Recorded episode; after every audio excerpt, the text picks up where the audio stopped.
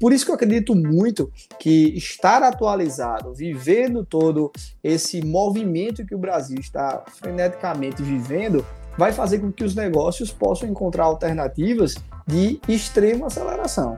Agora, se o negócio, de uma certa maneira, está esperando ver o que vai acontecer, né? Dentro desse, desse pós-pandemia, ainda incerto se vai voltar as coisas como estavam antes, ou seja, como for. Esse é o pior cenário, é o, é o cenário de maior risco, né? Esperar o que vai acontecer, porque tá todo mundo construindo seu diferencial competitivo. Quando isso for massificado e o consumidor de fato escolher as empresas por conta dos diferenciais competitivos, se você não oferece nenhum, você nem cogitado será. Como a cultura da experimentação se relaciona com e-commerce dados e diferenciais competitivos? O que dizem as referências internacionais em transformação digital sobre tendências no mercado online? Quais previsões feitas no início da pandemia realmente fazem parte da nossa realidade? Saudações Fábeis, esse é mais um podcast Juntos Somos Exponenciais, uma série voltada para dados, tecnologia e negócios. O papo que você irá ouvir a seguir é super especial. O nosso convidado, Felipe Anderson, que é diretor de digital no Armazém Paraíba, esteve conosco no início da pandemia da Covid-19. Hoje, ele vai nos ajudar a traçar um paralelo entre o que esperávamos ver no mercado online naquele tempo e as tendências que capturamos agora, o Felipe já tem 12 anos de experiência no armazém e vai compartilhar visões valiosas sobre a virada digital da empresa e suas expectativas para o futuro. Segue com a gente. E aí, Gabi, e aí todo mundo? E Tamo aí, junto Felipe? aqui. Boa noite. Primeiramente, muito obrigada por topar esse convite, muito obrigada por estar aqui conversando com a gente mais uma vez. Né? Eu lembro que a gente teve aquela primeira conversa no meio do tumulto, onde ninguém sabia o que ia acontecer, o que estava acontecendo ali com o Covid, com a pandemia, e você topou conversar com a gente, trocar ideia. Eu aprendi muito nesse bate-papo, então, primeiro, muito obrigada por aceitar esse convite, viu? Ó, de antemão eu já falo que eu reescutei o podcast uh, recentemente, podcast que a gente gravou em 2020, no pico da pandemia, no pico uhum. das incertezas. E tanto eu quanto você fizemos algumas previsões do que a gente achava que ia acontecer nos próximos anos. E eu digo assim que uns 85% dessas previsões a gente acertou. Então, é, cara, faço o convite à comunidade da, da Fabio que é incrível. É, se você quer, se você está caindo aqui de paraquedas nessa live, convido também a escutar o podcast da outra lá de dois anos atrás, porque vai ter muita conexão com essa evolução que a transformação digital e as transformações dos dados estão é, provendo para o mercado e para as empresas. Perfeito, Felipe. Olha aí, eu também escutei recentemente e realmente o que a gente falou ali meio que fez sentido, né? Fez total sentido e 80% ali eu acho que foi bom mesmo. Bom, Felipe, primeiro, para quem ainda não escutou né, o outro podcast, ainda não teve acesso a, ao seu ao tipo de material que você oferece, né, a sua profissão, conta um pouquinho do teu background, o que é que você faz, o que é que você gosta de fazer, como que é teu dia a dia, conta um pouquinho para a gente.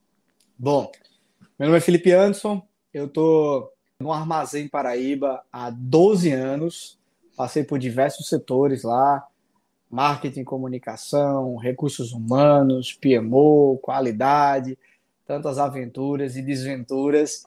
A área comercial e da área comercial, em 2019, a gente fez o nosso Go Live do e-commerce e aí viramos e-commerce. É, isso aconteceu em outubro de 2019. Quando chegamos em março, 21 de março, é, todas as lojas fecharam as portas por conta da, da iminência do Covid e por quatro meses o commerce foi a porta de entrada de sustentação do negócio, né? 62 anos na época, né? 61, 62 anos de estrada de Armazém Paraíba. Foi a primeira situação onde a gente dependeu de apenas uma loja e essa loja segurou o tranco.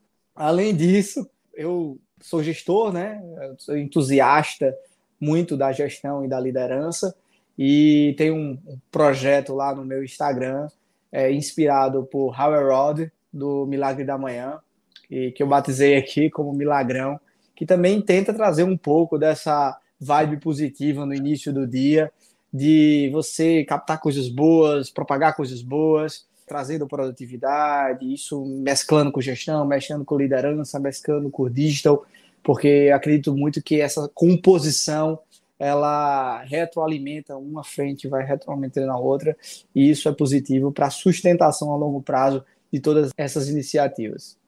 Perfeito, Felipe.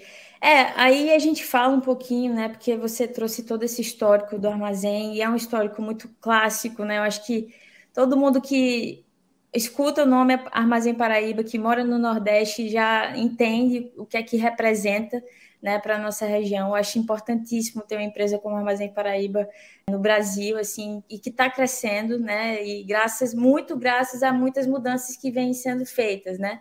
Eu lembro até hoje que na nossa live, na época que estava tudo muito turbulento ainda em relação à pandemia, uma frase você falou: olha, os meus vendedores estão vendendo pelo WhatsApp. Então, vocês realmente se adaptaram ali da maneira que vocês podiam se adaptar e vocês conseguiram, de fato, manter né, uma, um certo nível de qualidade, manter a entrega. Então, isso é muito importante, a gente ter é, uma empresa desse nível e uma pessoa como você, né, à frente do que é a inovação dessa empresa, né, à frente do digital, né, que é a transformação digital, é o e-commerce e tudo mais.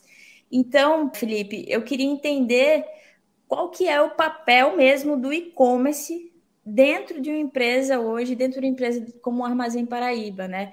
Olhando até para números, assim, em termos de, olha, as vendas X% se mantiveram no e-commerce, não sei quantos por cento voltaram para o físico. Você tem noção da importância do e-commerce hoje dentro da sua realidade, da realidade do armazém? Bom, Gabi, antes de mais nada, e-commerce é comércio com o i na frente, né? Então, é, isso já desmistifica muita coisa. Se a gente está se propondo a fazer comércio, então a gente está se propondo a fazer atendimento e esse atendimento vai prover vendas. Seja esse atendimento através de uma pessoa provendo atendimento, ou seja, de um fluxo de processo tecnológico que capacite, que é, proporcione para o consumidor uma experiência é, self-service, como a gente fala aqui, né? E que aquilo de fato possa experiência possa ser uma experiência agradável. Nos lançamos para essa iniciativa de transformação digital em 2019 e isso foi um divisor de águas para a empresa, porque logo veio a pandemia e isso, na visão de negócios, acelerou muito a digitalização da empresa, a criatividade voltada para o digital a integração com as lojas, criando um ambiente digital. Várias iniciativas de omnicanalidade foram avançadas, né? outras estão em processo ainda. E nós vivemos aqui um grande período de criatividade aplicada ao digital. Né? Nós temos uma latência aí de mais ou menos uns 20 a 15 anos que alguns players brasileiros já estão no, no, no e-commerce e a gente começou recentemente, né? Contudo, essa criatividade e esse esforço por parte de todos que compõem esse processo de transformação digital, eu sou apenas um, um dos membros dessa, dessa comitiva, toda essa criatividade está fazendo com que a gente consiga acelerar não apenas pela frente do, do, do da, da tecnologia, né? mas sim por outras frentes que compõem essa experiência que está sendo oferecida para o cliente e que fazem com que a gente consiga ter diferenciais competitivos que não sejam apenas os diferenciais tecnológicos. Então, está é, tá sendo uma jornada muito regada a esforço, a criatividade, e como o tema da nossa live vai falar de dados, cara, é crucial, e nesse mundo digital a gente está com inúmeros dados para conseguir tomar decisão, então é crucial você ter esses dados ali sendo acompanhados e fomentando a tomada de decisão, as experiências, é, os testes, para que a gente possa escolher a melhor rota. Perfeito, Felipe, perfeito. E aí, quando você olha para a nossa conversa, né, lá em 2020, onde a gente trocou ideia sobre o que poderia ser, o que estava sendo, qual que seria né, o caminho a ser tomado, o que é que você viu, né, que você escutou, que você viu que se permaneceu ali a partir daquela mudança ou que se tornou uma tendência depois da nossa conversa, que foi coerente com o que a gente pensou que fosse acontecer? O que é que você percebeu que se manteve? Gabi, na época, praticamente 100% do faturamento da empresa era digital. E você me perguntou, cara, quanto vai ser essa, essa ancoragem quando as coisas normalizarem? É, volta o que era antes da pandemia? Permanece com esse volume todo? Então, a gente enxergou naquela época e se comprovou nesses dois anos depois que tem uma jornada longa e tecnológica para a gente conseguir, de uma certa maneira, prover toda uma experiência digital e também, de uma certa maneira, acompanhar a transformação digital do consumidor. Né? O armazém, que tem uma cultura muito popular, muito próximo da população, está de uma certa maneira, junto com os seus clientes nesse processo de transformação digital. Então, as pessoas estão aprendendo, o armazém está evoluindo na sua tecnologia e isso vai ganhando espaço cada vez mais. Então, a gente, naquela época, falava: ó, quando as coisas normalizarem, a gente deve ancorar nas casas dos 10, 15% de representatividade. E é o que está acontecendo e, e, é mais ou menos também o que o, o, o e-commerce Brasil, dentro dos seus estudos, aponta, que é, de fato, a, a nova ancoragem que o mercado digital representa no varejo como um todo. Então, meio que a gente acompanha a tendência brasileira, tentando evoluir cada vez mais para ver se a gente fica um pouco acima dessa curva. Perfeito, Felipe. Quando você fala ancoragem, seria como um apoio ali a, ao, ao, presencial ou seria como estrela, né? como de fato, enfim, a, o maior canal. O que é que você o que é que você quer dizer com isso, né, em relação à ancoragem? Ancoragem eu estou querendo utilizar como sinônimo de, de pouso. A gente voou, subiu lá na pandemia e pousamos aí uma representatividade de, de todo o faturamento do negócio, de 10 a 15%, dependendo do mês, dependendo da sazonalidade. Então, é, é hoje é a, é a, loja mais representativa do grupo, né? com diversas iniciativas de, de, experiência. Por exemplo, você tem uma experiência no commerce, você tem uma experiência no WhatsApp, você tem uma experiência no televenda, você tem uma experiência no aplicativo. Essas experiências elas cruzam com a loja. Nós temos recursos como compre com o divulgador, que é um vendedor da loja, que se faz presente nesses canais para fazer o atendimento daquele cliente que deseja uma venda assistida. Nós temos a opção de pegar na loja, que faz com que você consiga encurtar o período de acesso do produto ao cliente, né? Aquele que não quer receber em casa, que está com mais pressa para pegar o produto. E também recursos como pagar em loja. Esse, esse é fantástico porque muitos dos consumidores que estão atravessando pelo seu processo de transformação digital ainda têm um receio de colocar os seus dados bancários nos e-commerces, né? Então, se você provém uma primeira experiência dele fazer todo o seu pedido e o checkout acontecer na loja e ele sentir que tudo foi seguro, dá de fato uma confiança para que na próxima compra ele faça a transação 100% dentro do site. Então, são mecanismos omnichannel, né? É, são mecanismos do digital, físico com digital. E outras novidades estão sendo implantadas ainda esse ano que vão prover e impulsionar ainda mais esse caminho que a gente está trilhando. Perfeito. Quando você fala de omnicanalidade, lembro que na nossa conversa você falou um pouquinho disso comigo, que você percebeu também no próprio VTEX Day, né? Quais foram assim as novidades, inclusive daquela conversa que a gente teve, do que você está vendo dentro do seu dia a dia no armazém, que você viu que no Vitex Day só confirmou que realmente estava certo, que realmente o caminho era esse, e também o que, é que você viu de novidades no evento, né? Que você pode trazer, se teve algo disruptivo ou não, ou se foi uma sequência de tendências, né? Apenas uma continuidade do que já vem sendo feito. O que é que você percebeu, né? Fazendo o link aí com o VTEX Day, assim, de, de novidades e de coerência com o que a gente vem falando e com o que você vem fazendo também no seu dia a dia. Bom, o evento foi espetacular. Primeiro, porque foi um grande reencontro do ecossistema de uma maneira presencial. Os eventos aconteceram durante esses períodos, mas tudo de uma maneira remota, que não é bem a mesma coisa, né? Porque o calor humano, a troca, a experiência é muito mais profunda presencialmente. De várias, vários pontos que a gente consegue é, destacar, o evento ele, ele tem a sua a sua aplicabilidade em diversas frentes. Então, você pode enxergar assim um núcleo voltado para plataformas, plataformas que suportam uma venda, que são um complemento da venda, é outra frente voltada, outra frente voltada para vendas, como aumentar as vendas, como atrair mais clientes, toda essa parte de marketing atuando no funil, aqui adquirindo clientes, convertendo e tudo mais. Frentes voltadas para logística, com várias novidades agora de fulfillment, de, enfim, cross-docking, entre outras é, técnicas que estão sendo aplicadas é, outro universo voltado para segurança. É, houve também um boom de fraudes é, Brasil ao fora durante a pandemia, aumentou o volume, então também aumenta o volume de venda, o volume de fraude, o volume de tudo, então muitas soluções voltadas para isso. Experiência do cliente, CRM, toda essa parte voltada para atendimento e tudo mais, é, entre outras iniciativas. Mas a grande tendência que a gente pode destacar aqui se chama marketplace. Né? Isso, de uma certa maneira, está tá mudando a essência dos negócios.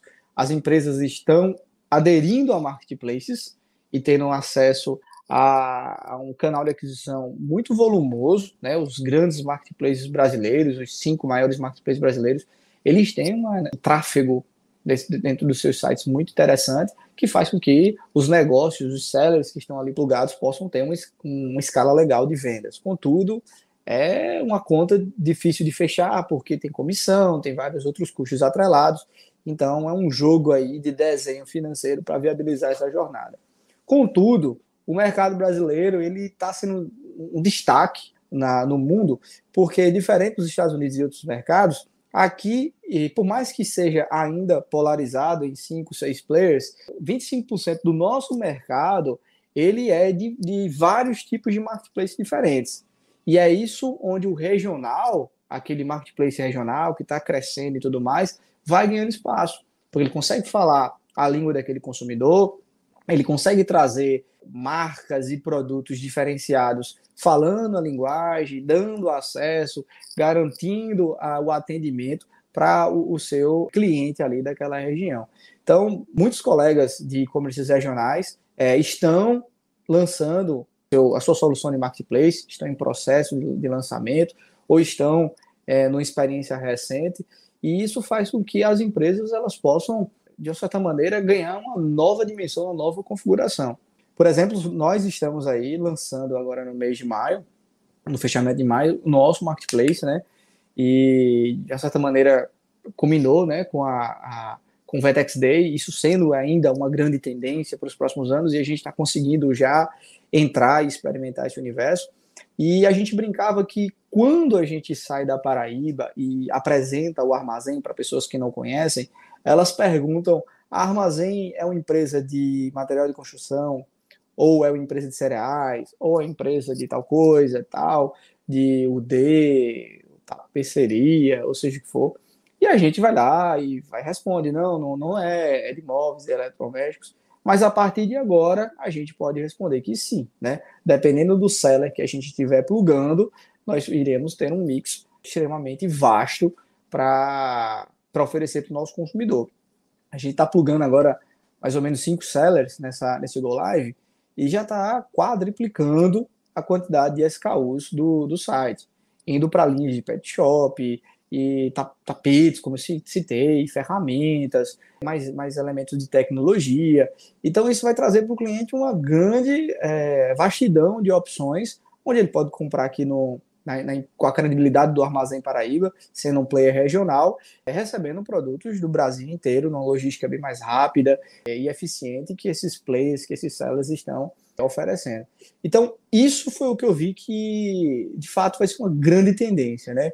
Como os negócios vão ganhar essa maturidade de pulverização, de mix, equalizando os custos para que todos dentro dessa cadeia possam ter uma operação rentável, é, garantindo a satisfação do cliente, garantindo um bom volume de vendas, garantindo um bom volume de acesso e tendo uma jornada fluida, né? Que essa é a grande dificuldade, porque quando você começa a colocar muito player de processos diferentes, esses processos eles, eles tendem a não ter uma integração tão fluida e isso começa a criar barriga dentro do processo e essas barrigas, essas lombadas vão sendo percebidas pelo consumidor e isso estraga um pouco a experiência. Mas o Vetex, de tantas é, é, frentes, de tantos ecossistemas ali presentes, o do marketplace, esse sim é uma grande tendência. Legal, Felipe. E em relação ao que você mencionou, né? Quando a gente compara o mercado, por exemplo, dos Estados Unidos, tem alguns um player que domina, né? Domina, uma Amazon. Em relação, é, em relação ao marketplace, a Amazon não tem, não tem comparação. Quando a gente olha para o Brasil e existe essa diferenciação, existe tantas empresas oferecendo esse serviço de marketplace, você vê que isso está relacionado muito à localização ou ao tipo de segmento. Essa divisão ela é feita devido à localização desses marketplaces ou dessas empresas, por exemplo, Armazém Paraíba, a gente pensa Nordeste, ou também aos, à segmentação de produtos. Ou você acha que não está relacionado a nada disso, é só porque realmente existe mercado para todo mundo? É, existe sol para todo mundo, né? Eu acredito que o Brasil tem dimensões continentais, os Estados Unidos também tem, mas lá a Amazon ela foi muito certeira em tudo que fez, cresceu de braçadas. Também houve uma foi subestimado pela Walmart e por outros players lá, não entendendo que aquilo poderia ser uma grande tendência. E hoje ela não é mais uma empresa de varejo, é uma empresa de logística, é uma empresa de, de assinatura e compete em diversos campos, né, até streaming de música, de filme, de produção de conteúdo, eles, eles estão competindo. Quando você olha também lá para a China, que também é um país continental, salta aos olhos o Alibaba, né, com toda a sua complexidade de ecossistema que ela foi conseguindo implementar ao longo dos anos. Por mais que existam muitos players chineses, o Alibaba é, um, é uma grande referência. No Brasil, o Mercado Livre vem fazendo esse trabalho há muitos anos, né? Mas a, a essência do negócio do, do, do, Mercado Livre, que foi mais cliente para cliente, tipo um OLX lá do passado, e depois foi evoluindo para o que virou hoje, não foi bem naquela agressividade que a Amazon teve nos Estados Unidos, né? O processo, do, o negócio foi se transformando e aprendendo mediante as necessidades brasileiras. Magalu passou pelo seu processo de transformação digital, junto ali com Americanas, praticamente no, mesmo período. Via Varejo sentiu o impacto, perdendo aí a, a, majestade brasileira de ser o maior varejista brasileiro, então começou também a entrar no seu processo de transformação digital. A Amazon veio para o Brasil, muito subestimada, todo mundo falando que ela não ia conseguir ter uma boa prosperidade aqui, e vem conseguindo ter uma prosperidade. Então, você, você vê que são vários players competindo de igual para igual. Alguns ganham em volume, outros ganham em em acesso, outro em mix de produto, outros em preço, outro em cadeia logística. Então não existe uma hegemonia, né? Cada um está tendo uma, uma operação, um ponto forte aqui, um ponto fraco acolá, e cada um vai inventando as suas possibilidades de diferenciação para poder ganhar mais sellers e mais clientes, né? Tendo esses dois grandes propulsores de, de captação de receita, né? Os clientes e os sellers. Com base nisso, você consegue ver no mercado diversas e diversas jornadas que você pode é, é, caminhar, né? E também diversas empresas e soluções que vão proporcionando esse apoio. Então, quando o pessoal regional, que já tem pelo menos 30, 40, 50 anos de, de, de mercado, ou também outras empresas que estão começando agora, é, enxergam esses caminhos que estão sendo avançados e também as tecnologias que estão à disposição, se você tem um bom time e ter um capital para empregar, para poder iniciar esse processo de transformação, você consegue ter quebrar essa barreira de entrada e começar a experimentar também. Então, é, a vantagem é essa. Por ser um ambiente muito competitivo e também complexo pelas leis trabalhistas e tudo mais, faz com que você consiga encontrar diferenciais competitivos que façam com que você chame a atenção mediante ao seu mercado, entendeu? Então, assim, se tem disposição e se está antenado no que há de, de, de, diferencial competitivo tecnológico, processo, enfim, negócio como um todo, há espaço para prosperidade independente da concorrência. É, legal. É quando a, a, Amazon chegou ao Brasil, eu realmente achei que fosse dominar muito como domina nos Estados Unidos, né? Mas pelo que realmente tá, percebendo, eles não chegaram já com o pé na porta e acabando com tudo. Na verdade, a nossa cultura ainda ali de né, o Mercado Livre, a Americana está focando muito nisso. Enfim, eu acho que eles não conseguiram é, ter o market share que, que achavam que conseguiriam ter. Então, que bom que tem espaço para que outras empresas cheguem realmente também façam né, esse, esse tipo de serviço. Então, acho isso é, sensacional. E aí, Felipe, em relação, né, beleza, você trouxe ali o destaque do market share, mas em relação a tendências que você viu desde processos, desde tratamento com cliente, é, dentro da área comercial, o que é que você viu que vai se manter como uma tendência de foco, de operação, de processos, né, que você viu no, no evento no, na VTEX, no VTEX Day, e que você vê no seu dia a dia também? Bom, os, os negócios estão em plena transformação, né? Ou estão transformando para virarem uma coisa mais competitiva, ou estão transformando para saírem do jogo e, darem espaço para novas empresas. Antigamente o processo era mais ou menos assim: a indústria produzia, passava para uma distribuidora, a distribuidora tinha um elo com o varejo e o varejo entregava para o cliente final. Então você tinha aí quatro cadeias da produção do produto a, a chegar até o cliente. Era muito difícil uma indústria que fizesse a cadeia completa, a distribuição, o varejo, até chegar ao cliente, até porque são negócios com complexidades é, bem altas, né? E aí vem a figura do marketplace que se coloca ali como uma, um barramento antes de, de chegar no cliente. E aí aconteceu o quê? O varejo plugou no marketplace, mas também a distribuição plugou no marketplace e também a indústria plugou no marketplace e o marketplace está chegando até o consumidor. Então você começa a criar um ambiente onde, cara, será que eu preciso do distribuidor? Será que eu preciso do varejo? E aí você começa a trazer uma complexidade maior de preço, de a indústria precisa vender para o varejo, mas está aplicando o mesmo preço direto para o cliente final. Como é que fica essa complexidade? tem novos custos sendo aplicados aí, tem toda a questão da cadeia logística, e o cliente, dentro de tudo isso, é o único que já nasceu com o chip na cabeça, o chip omnichannel. Ele não entende, ele não, não quer compreender, ele não, não concebe de forma nenhuma a diferenciação que a indústria, ele quer o produto na hora dele, do, do jeito dele, da forma que ele viu lá, que ele entendeu que poderia ter acesso. Então, esses processos para ele pouco importa. Então, esse grau de exigência que o consumidor tem é a grande é, é, cereja do bolo do diferencial competitivo. Então, você vê que os negócios estão nesse processo de transformação e tentando encontrar um modelo que seja viável para atender essas expectativas do cliente. Então, de fato, os diferenciais competitivos de cada uma dessas frentes, eles precisam ser aflorados. Então, chega o pessoal com um cashback, com a nova modalidade de pagamento, traz os bancos para fazer algum tipo de, de parceria, para facilitar também o crédito, tentando trazer um, meio que um carnê digital ou um pagamento direto na conta do consumidor através de, alguns, é, de algumas APIs aplicadas. Toda essa questão também de, de frete express, de fulfillment, ou seja, você começa a terceirizar parte da sua, da sua cadeia produtiva, ah, se eu vou, vou ter uma, eu vou entrar no mercado da Bahia, vou entrar no mercado de Minas Gerais, do Rio de Janeiro. Então eu começo a fazer um trabalho lá e posso terceirizar minha logística, deixando lá com um parceiro meu produto para essa esse last mile ser mais rápido e tudo mais. Ou na indústria terceirizando tudo, né? Fazendo todo o processo de venda também terceirizado. Então tem muita gente experimentando muito formato, muito formato. E isso dá muito espaço para erro e acerto. Então, por isso que eventos como o VTEC são importantes, porque lá tem muita gente apresentando é, os seus erros e seus acertos. E isso é o que é o mais, mais legal, sabe? Você vê a vida como ela é, e com base nesses insights, você, cara, talvez esse caminho faça sentido para mim, faça sentido na minha região. Talvez os aprendizados de fulano de tal também façam sentido para a gente não pegar aquela rota, entendeu?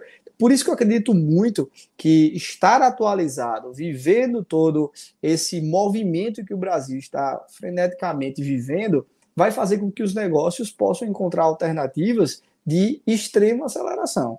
Agora, se o negócio, de uma certa maneira, está esperando ver o que vai acontecer, né? Dentro desse, desse pós-pandemia, ainda incerto se vai voltar as coisas como estavam antes, ou seja, como for, esse é o pior cenário, é o, é o cenário de maior risco, né? Esperar o que vai acontecer, porque tá todo mundo construindo seu diferencial competitivo. Quando isso for massificado e o consumidor de fato escolher as empresas por conta dos diferenciais competitivos, se você não oferece nenhum, você nem cogitado será.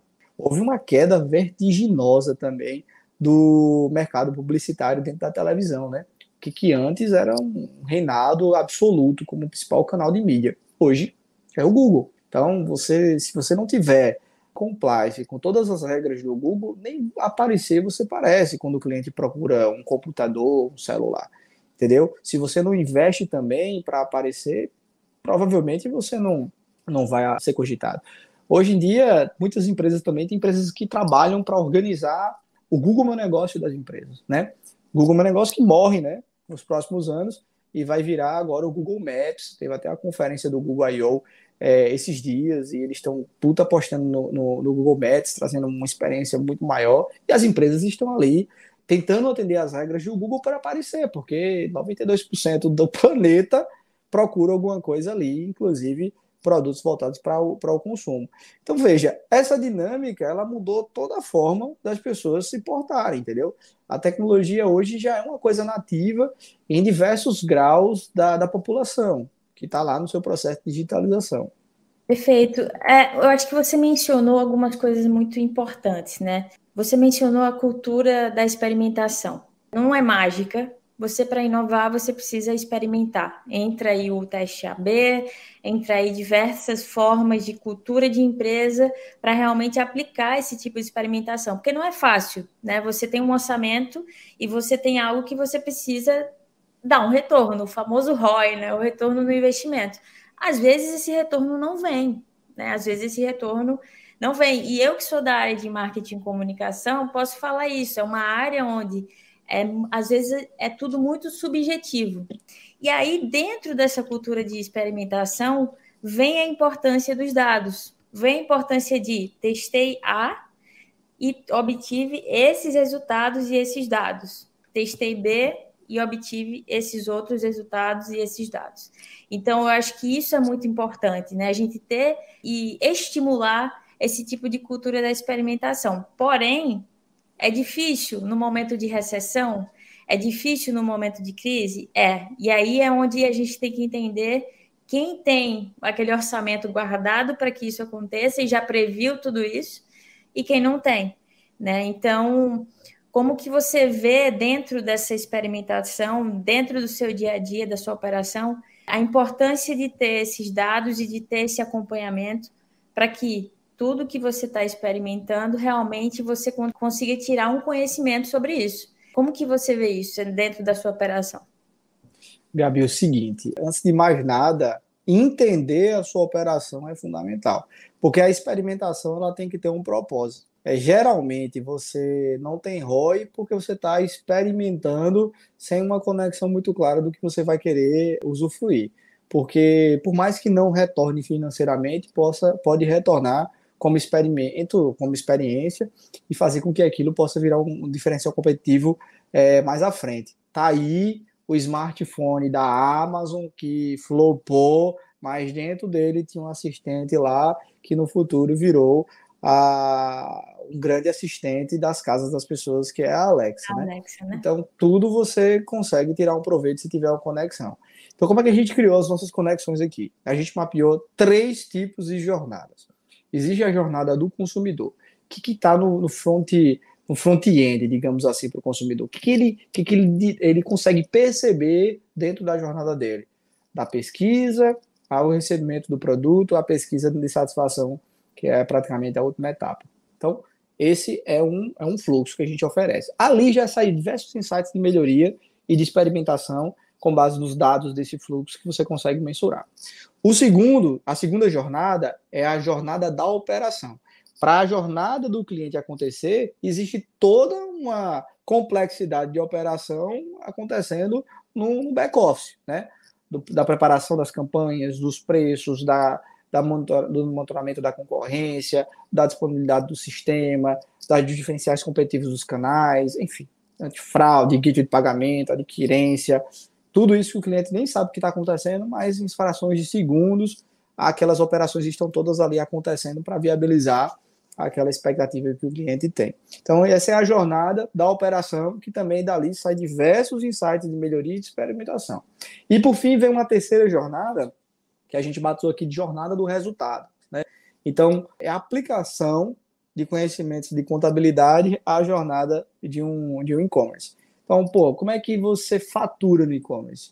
Faturamento é a composição de três indicadores. É você ter o tráfego do site, quantas pessoas estão acessando, vezes a sua taxa de conversão. Hoje no Brasil a média é de 1,7, na Paraíba de 0,7. É, desculpa, no Brasil 1,4, na Paraíba 0,7. E aí tem todos os estudos do e-commerce Brasil que, que traz esse número por estado. Número de visita, taxa de conversão e ticket médio. Quando você soma esse, é, é, multiplica esses três fatores, sai o faturamento do site. Só que desse faturamento você também tem que abater o insucesso, né? cliente que comprou no boleto e não pagou, pagar em loja e não foi pagar, o, o antifraude não aprovou, ou teve cancelamento, mediante a compra online tem sete dias dentro da lei de arrependimento, e quando você abate isso, você tem a sua taxa de sucesso e tem o faturamento de fato do commerce. Daí vem a sua, a sua margem para você aplicar, os seus custos, o seu orçamento, e por fim vai sair o resultado operacional, que muitos e-commerces, né, principalmente na sua início de jornada, operam no prejuízo como uma forma de investimento para que ele comece a prosperar, né? Um conceito que eu vi recentemente é que todo e-commerce ele é um, uma loja que abre no ponto ruim, né? Você tem que desenvolver aquela aquela rua. Então por isso que há uma grande necessidade de investimento em marketing. Alguns falam de 15 a 20%, alguns mais conservadores de 5 a 10% de investimento de toda a operação do e-commerce na frente do marketing digital para atrair consumidor. Marketing digital não, do marketing como um todo, também levando em consideração as mídias tradicionais. Então, quando você tem essas três jornadas bem mapeadas e também empoderando pessoas que fiquem à frente de cada universo desse, para que essas pessoas possam ter um grau de, de aprofundamento nos temas, você consegue agora, a partir desse, desse movimento, ter uma clareza melhor e uma condição de seleção de experimento muito mais assertiva, entendeu? Porque você vai entendendo os gaps na visão do cliente, na visão da operação e na visão do resultado. Então, se você está com uma, uma, operação mais apertada nos resultados, você vai prover soluções ali, a, a, a, o seu pareto vai lhe chamar muito mais para você tomar decisões ali para saúde do negócio. Se a sua operação ela não está fluindo, você vai tirar também quick wins para aplicar ali dentro na operação. E por fim, na jornada do consumidor. Muitas vezes o pessoal foca logo no consumidor. Aí você tem uma jornada de operação bem furada, os resultados bem furados, e começa a prover cashback, entre outras iniciativas, é, programa de pontuação, médios um bocado de solução que só faz prejudicar a frágil jornada de operação e frágil jornada de, de resultado que a empresa já tem. Então você não consegue ter uma sustentação, porque as coisas elas estão desequilibradas. E aí não tem força para apresentar ROI nem para aprender. Só tem dispêndio, dispêndio, dispêndio, e aquela vai virando uma bola de neve e o negócio não fica sustentável. Então, veja bem, tudo isso dessas três jornadas elas estão totalmente regadas a dados.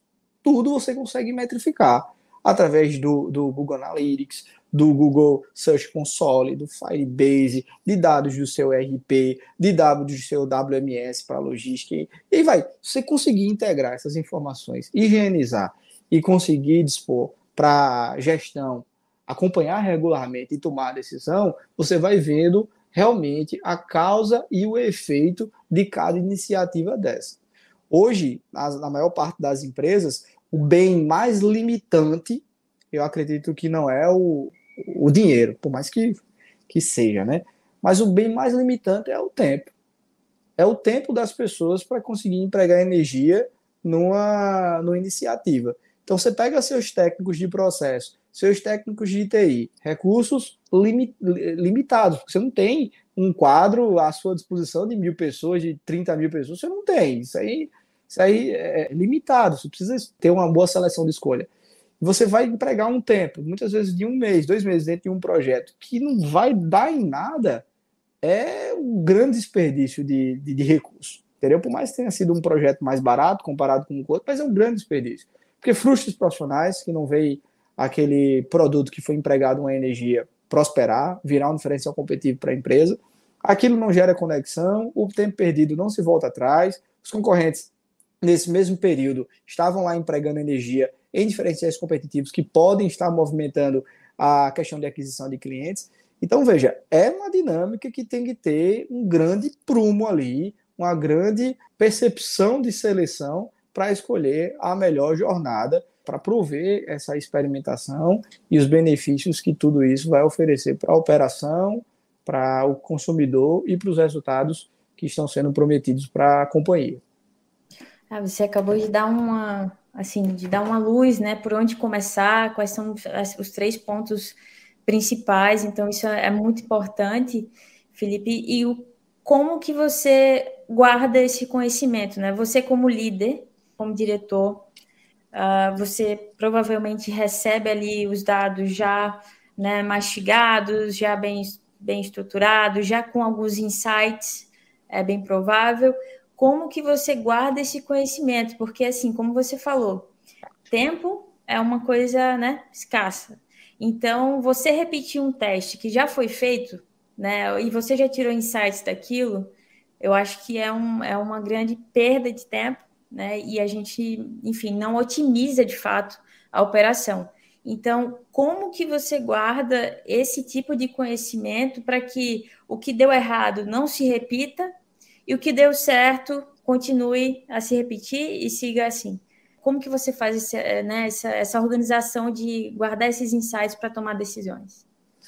Bom, Gabi, a gente lançou na virada do ano passado para esse ano os fundamentos digitais é inspirado no modelo de excelência de gestão da Fundação Nacional é, da Qualidade. Eles tinham esses fundamentos da, da, da, qualidade, que criavam critérios, toda uma metodologia que ajudava as empresas a se, se desenvolver. Não sei como atualmente é esse tema, esse tema, mas eu tenho um carinho muito grande é, por todo esse aprendizado que esses temas trouxeram para nós. Então a gente, baseado nisso, criou os fundamentos digitais que de fato buscam prover a criação de capítulos de produtos de gestão que possam ter o seu grau de aprofundamento, memória, experimentação e tomar decisão. Então, a gente criou meio que um ciclo da, da gestão que vai com elementos, com produtos de gestão voltados para atração, depois de atração para aquisição de clientes, conversão, ração de vendas, retenção, transação, tudo terminando com a, né?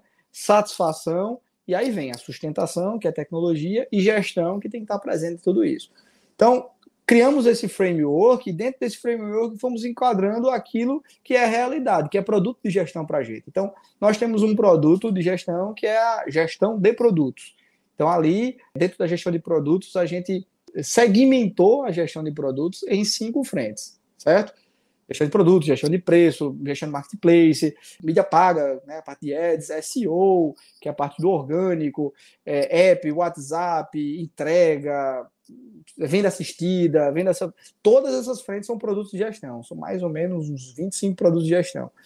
Então, cada produto de gestão dessa tem um aprofundamento num Canva de, de fundamentos de gestão que a gente aplicou. Primeira, coisa, cada tema deles tem que ter um objetivo. Qual é o objetivo que se espera desse ano? dentro daquele mantra. Se fui fiel no pouco, será me confiado mais. O sponsor chegou, deu um investimento para esse ano, no final do ano a gente tem que trazer um negócio mais próspero, né? Assim a gente vai conseguir mais investimento. Então, qual é o objetivo desse fundamento no ano 2022? Quais são os objetivos secundários? Qual é o escopo negativo? Então, com base nisso, você já mata o primeiro pilar. Então, você já começa a ter propósito e conexão daquele tema com um todo. Segunda coisa, quais são as macroatividades que esse, esse, esse fundamento requer. Então você já começa a entrar um pouco em processo, que é a grande vulnerabilidade da maioria das, dos produtos de gestão das empresas, e principalmente da gestão de conhecimento. Porque hoje o mercado está com turnover absurdo. Então, onde é que mais se sofre? Dentro do processo. As pessoas que, que executavam aquele processo, que entendiam as manhas do processo, não estão mais ali executando. Então, acaba se redesenhando a roda várias vezes quando existe um turnover desse. Então, quais são os macros processos? Segundo, quais que são as pessoas envolvidas? E a gente separa as pessoas envolvidas em, em três quadrantes. As pessoas dedicadas, que todas as sprints estão trabalhando aquele produto. As pessoas convocadas, que eventualmente, em um sprint ou outro, estão sendo convocados produtos e precisam entender que, que eles têm uma grande importância para a prosperidade daquele tema. Então, entender e, e, viabilizar tempo é fundamental. E a terceira frente seria a equipe contratada, né? São pessoas que, assim como a FAB, entram para fazer a diferença ali naquele projeto, mas entram com começo, meio e fim, né? Com um propósito específico. Então, não se perca. Objetivo, macro processo, é, que seria atividade chaves, pessoas. Aí vem, em, em quarto lugar, execução. Como é que a gente executa? Quais são as estratégias que são colocadas ali para que aquele produto prospere? E aí, com base nisso, você começa a colocar a ciência que aquele tema exige, né? Quem imaginaria, alguns anos atrás, que existiria uma profissão de conhecer, não sei nem o título que eu vou dizer aqui, mas um especialista em Google para entender todas as, as, complexidades que o Google exige de uma empresa na parte de SEO. Hoje já existe essa profissão, que não existia no passado. Eu não sei nem se as, se as escolas tradicionais, universidades, estão formando profissionais dessa natureza, mas são profissionais extremamente valiosos. Porque quem não quer ser bem linkeado no Google? Quem não quer estar, como eu já, a gente já falou um pouco sobre isso na, na live? Então, é uma nova profissão que precisa de aprofundamento. Por fim, orçamento. Cada tema desse tem o seu budget, né? Pode começar mais limitado nesse ano, mediante os resultados, já pode pleitear um, um budget maior. Então você vai compartilhando com seus analistas, com seus supervisores, coordenadores, assistentes, seja quem for o dono daquele produto, toda essa complexidade de informações, toda essa riqueza de informações, para que a pessoa possa conduzir aquela unidade de negócio com toda a, a informação necessária e com todo o empoderamento necessário. Então, você consegue gerir é, a, a gestão do conhecimento, o empoderamento e a evolução do tema dentro da, da linha histórica de uma maneira muito mais assertiva, porque as pessoas estão sendo donas e se especializando naqueles temas. Em algum momento dessa jornada, talvez algum fundamento ele flop, não faça mais sentido, a gente conecta um com o outro, ou a gente vai fazendo. Então, isso é muito modular mediante ao cenário mutante que a gente está vivendo no negócio. Mas criar uma estrutura de gestão, um framework que possibilite toda essa amarração, esse é o grande diferencial competitivo. Esse é o, é o grande pulo do gato de toda essa, essa lógica aqui. Porque o mais difícil dentro dessa complexidade de temas é você manter a coerência de tudo isso. Já já tá a turma fazendo a mesma coisa com, com em outra frente e o negócio aqui pronto, que podia ser só adaptado. Chatbot que trabalha no site podia ser o mesmo chatbot que, que trabalha no WhatsApp. Se você não tem dono dos produtos, você vai acabar gente criando do zero um negócio que já está pronto. E aí vai-se embora o dinheiro da empresa, o tempo da empresa, e aquilo não, não é um diferencial competitivo. E em cima de tudo isso, Gabi, dado, dado, dado, dado, dado. Né? Então tem dados que são centralizados, né? A nossa TI provém todo, todo o grande DW da empresa para a gente poder consultar, mas também tem os outros dados que a gente vai parametrizando, né? Dentro do Google Analytics mesmo, tem uma pulverização de, de, de informações que você pode cruzar lá absurda, né? E ainda está migrando para o GA4, que vai juntar com informações de app, trazendo uma complexidade ainda maior para todo o ecossistema. Mas, enfim, temos especialistas em dados que trabalham com os dados, que higienizam os dados, mas todos os usuários desses dados têm que entender de onde está vindo e como a gente vai utilizar esse dado. Tá entendendo? Manipular talvez não seja bem a praia, mas entender de onde veio e para onde vai é fundamental. Começar a decidir sem saber de onde está vindo aquele dado, confiando naquele dado, não. Tem que ter uma visão crítica daquela informação que está vindo. Você acha que fazer com que todos entendam tanto a importância de utilizar o dado, tanto de onde ele vem, para onde ele vai, né? Qual é o objetivo com aquele número, com aquela informação? Você acha que essa é a maior dificuldade para conseguir utilizar os dados da maneira correta dentro de uma organização? Gabi, isso é criação de cultura. Eu acredito que o seguinte, a partir do momento que você vai criando ambientes onde exista uma apresentação. Por exemplo, aqui a gente mensalmente apresentamos a, como é que está a evolução desses 24, 25 fundamentos. Então as pessoas vêm, apresentam a evolução da, desse, desses números, explicando o que eles fizeram, tudo embasado em dados. Isso tudo está regando uma cultura. Cara, quem é que vai pedir a palavra para falar alguma coisa se não tiver dados para embasar se ele está sempre vendo que as pessoas que estão apresentando as informações está sendo embasado por dados. Então você vai criando um padrão de trabalho. Então, naturalmente, as pessoas que querem propor uma nova frente de trabalho, elas vão querer seguir aquele padrão de framework que tem como sustentação os dados. Então, isso é uma coisa cultural. Começa aqui no squad, pula para outra, depois está todo o departamento, depois na interseção do departamento com os outros, aquilo começa a virar uma tendência e vai se espalhando na empresa, assim como ágil, assim como práticas de recursos humanos, cadenciadamente, as pessoas vão entendendo um benefício e não sim a imposição, não, entendendo o benefício, entendendo que aquilo pode fazer com que eles andem mais rápido naquilo que estão fazendo, nos benefícios daquilo que estão fazendo e vão naturalmente absorvendo, entendeu? Legal, legal. É o que a gente vê mesmo, que a gente percebe, né, como provedor de educação em ciência e análise de dados, e até mesmo como provedor de, da, da prática mesmo, a gente percebe que realmente é uma questão cultural. E eu vi um dia desses um, um vídeo de um CEO de uma empresa, eu acredito que seja alemã, onde ele fala: olha, dentro da sua organização você tem que apresentar os dados como você apresenta verdura, vegetal para uma criança. É, não é tão gostoso, não é tão bom, mas se você não comer, vai te fazer mal. Então, o dado às vezes é difícil você manter aquela disciplina, né, de estar sempre utilizando, porque é uma mudança dentro do dia a dia, é uma mudança dentro da operação, mas se você não fizer, se você não utilizar, pode fazer mal para aquela organização. É meio que é uma coisa lúdica, mas que realmente é isso, né? A gente precisa entender que não é fácil, mas que é necessário. E eu complemento dizendo que paladar não, não se regride. Não se regride. Imagine você tomando um refrigerante de qualidade duvidosa. Eu deveria nem estar falando de, refrigerante, não faz cerveja.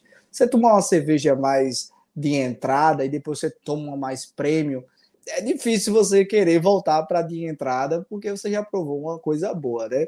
Então, dentro desse conceito que paladar não se regride, tente tirar de uma pessoa que já está acostumada a trabalhar com dados, que sabe da importância de dados, tente tirar esses dados para ele, ele, trabalhar sem dados, para ver se ele consegue.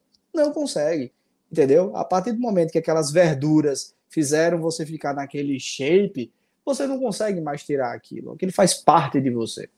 É verdade, é verdade. Eu tenho, tenho o livro do, do Carlos Ferreirinha, né, que já foi um convidado nosso, que entrou aí no, na lista de best-sellers, que é isso, né? O paladar não, retro, não retrocede. Então, é daqui para cima, né?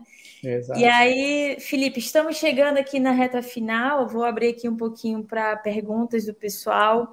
Eu acho que a gente conseguiu tocar aí muito, assim, de uma maneira muito legal em relação ao e-commerce, a tendências, a união disso tudo, né, com os dados. Eu acho que a gente conseguiu atingir esse objetivo que era da nossa conversa.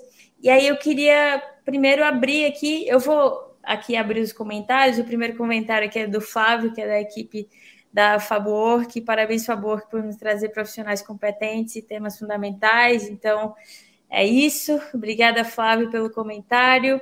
A gente tem aqui o Marciano Roberto, excelente abordagem de forma prática e objetiva. Parabéns, Felipe, que legal. Obrigada, Marciano, obrigada pelo comentário e pelo apoio. E a gente tem aqui o Roabson, que trouxe aqui o comentário sobre a cultura da experimentação, né? A cultura da experimentação ajuda bastante na estratégia, pois conseguimos coletar feedbacks de clientes reais esse norte é quase sempre mais efetivo que o caminho trilhado apenas pelo feeling da empresa, com certeza. Eu acho que o feeling é importante? É. A intuição é importante, o conhecimento é importante, sim. Mas né, não é suficiente. Para apoiar é né? importante. Exato. É importante, exato. mas não é suficiente. Exato. Aqui a gente tem uma pergunta do Ítalo. Oi, Felipe, como competir com outros e-commerce gigantes que possuem volume de dados muito maior que o Armazém Paraíba e manter-se tecnicamente competitivo? O Ítalo é nosso cientista de dados dentro da Fabwork e traz uma pergunta importantíssima. Felipe, está contigo. Ítalo, eu acho que você ter um volume de dados mais limitado possa ser até um diferencial competitivo, porque você consegue se aprofundar mais nesses dados e encontrar diferenciais competitivos que talvez um grande volume de dados que já mostram uma tendência para um determinado caminho oculte possibilidades de experimentação ou de diferenciação que possam ser colocadas em prática. E eu puxo também essa fala do Robson, que eu acho extremamente pertinente. Estamos aqui única e exclusivamente para uma coisa, para o cliente. Como é que você vai estar tá, é, pegando tanto dado e não considerando também aquele dado qualitativo que através de um grupo focal ou através do saque, das redes sociais, ou do cliente, do Reclame Aqui, onde o cliente pode se expor da, da, da, da forma que quiser. É, você não pode deixar de, de, considerar tudo isso. Ali é onde está o grande aprendizado, as dores estão sendo colocadas lá. Então, toda essa tratativa desses dados qualitativos para você conseguir encontrar a consistência do que está sendo mais colocado ali como uma dor para a gente poder colocar um, um plano de ação as melhorias voltadas para isso fazem toda a diferença. Então, assim, acho que os, os níveis de complexidade são diferentes, né? Talvez se você fosse para uma empresa do interior, que tem um volume de dados menor do que o armazém, que já está mais espalhado durante toda a Paraíba, pode ser também empresa de uma pessoa, menorzinha, iniciante e tudo mais, ela vai ter lá a sua composição de dados, né? E ali, dentro daqueles dados dele, ele está aprendendo como o negócio dela está tá, tá, tá funcionando e quais são as rotas de aprendizado, de, de, de aprendizagem, de melhorias que elas podem estar aplicando. Então, assim, é você não ter a ambição de querer ser o outro, é você ser você, pegar os seus dados e pedalando a bicicleta todos os dias, ouvindo o seu cliente pelos seus canais de, de, de contato, aplicando essas melhorias e fazendo o negócio crescer, entendeu? E tem que ter pai para tudo. Se você não tiver um pai para uma coisa, para se aprofundar, não adianta centralizar. No mundo de hoje, os gestores que centralizam, eles são a pior coisa que pode acontecer para uma empresa, porque são muitas ciências acontecendo ao mesmo tempo, sendo transformadas ao mesmo tempo, e é humanamente impossível uma pessoa ser o perito de tudo isso.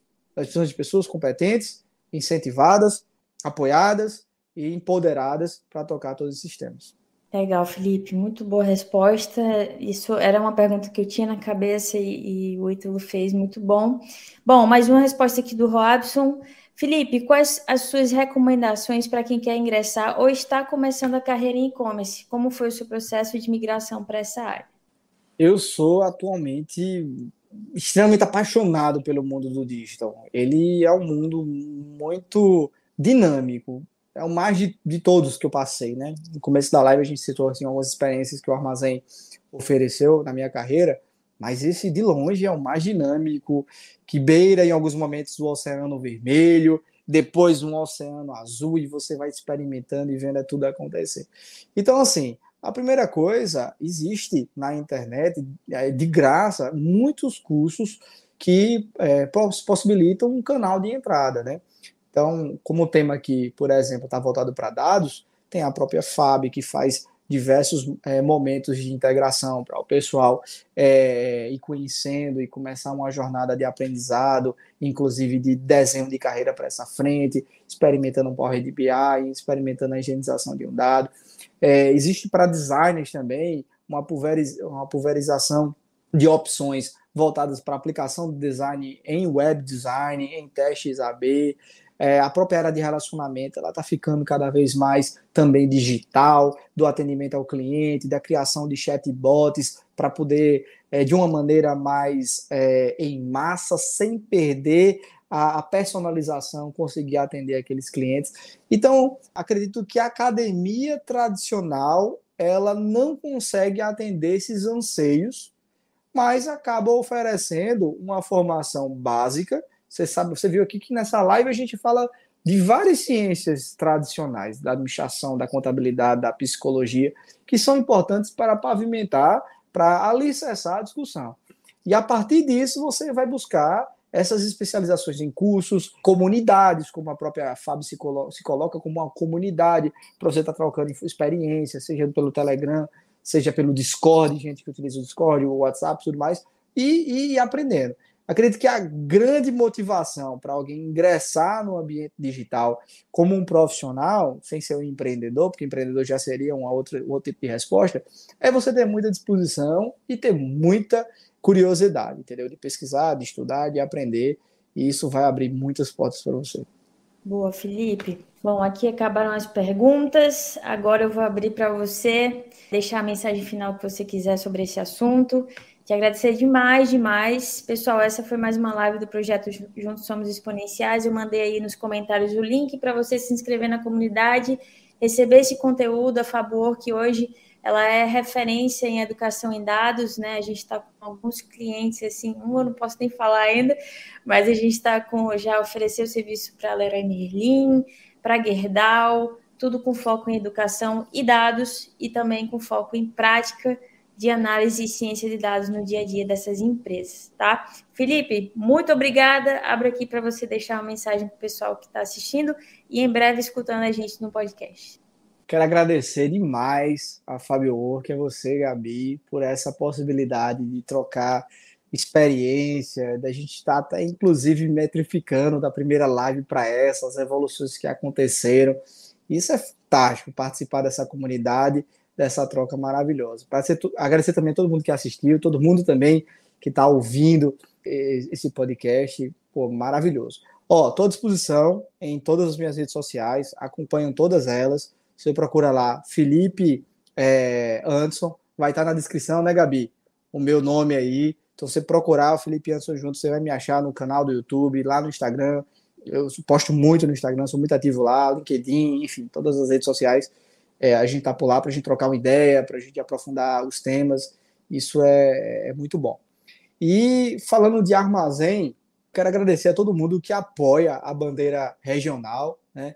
Nós estamos há 63 anos fazendo varejo com muita credibilidade, com muito amor em tudo que a gente faz desde os nossos matriarcas, os nossos patriarcas, até a gestão atual, liderada por Leone, liderada por Francisco, fazendo com muito amor e carinho todo esse processo de transformação da empresa, não apenas digital, mas em todas as frentes, para que a gente esteja adequado a esse novo consumidor. E quero convidá-los a experimentar essa nova proposta que o Armazém vai ter agora no final de maio, que é o nosso marketplace trazendo uma gama de produtos diferenciadas que nunca trabalhamos no passado e agora estaremos é, trabalhando.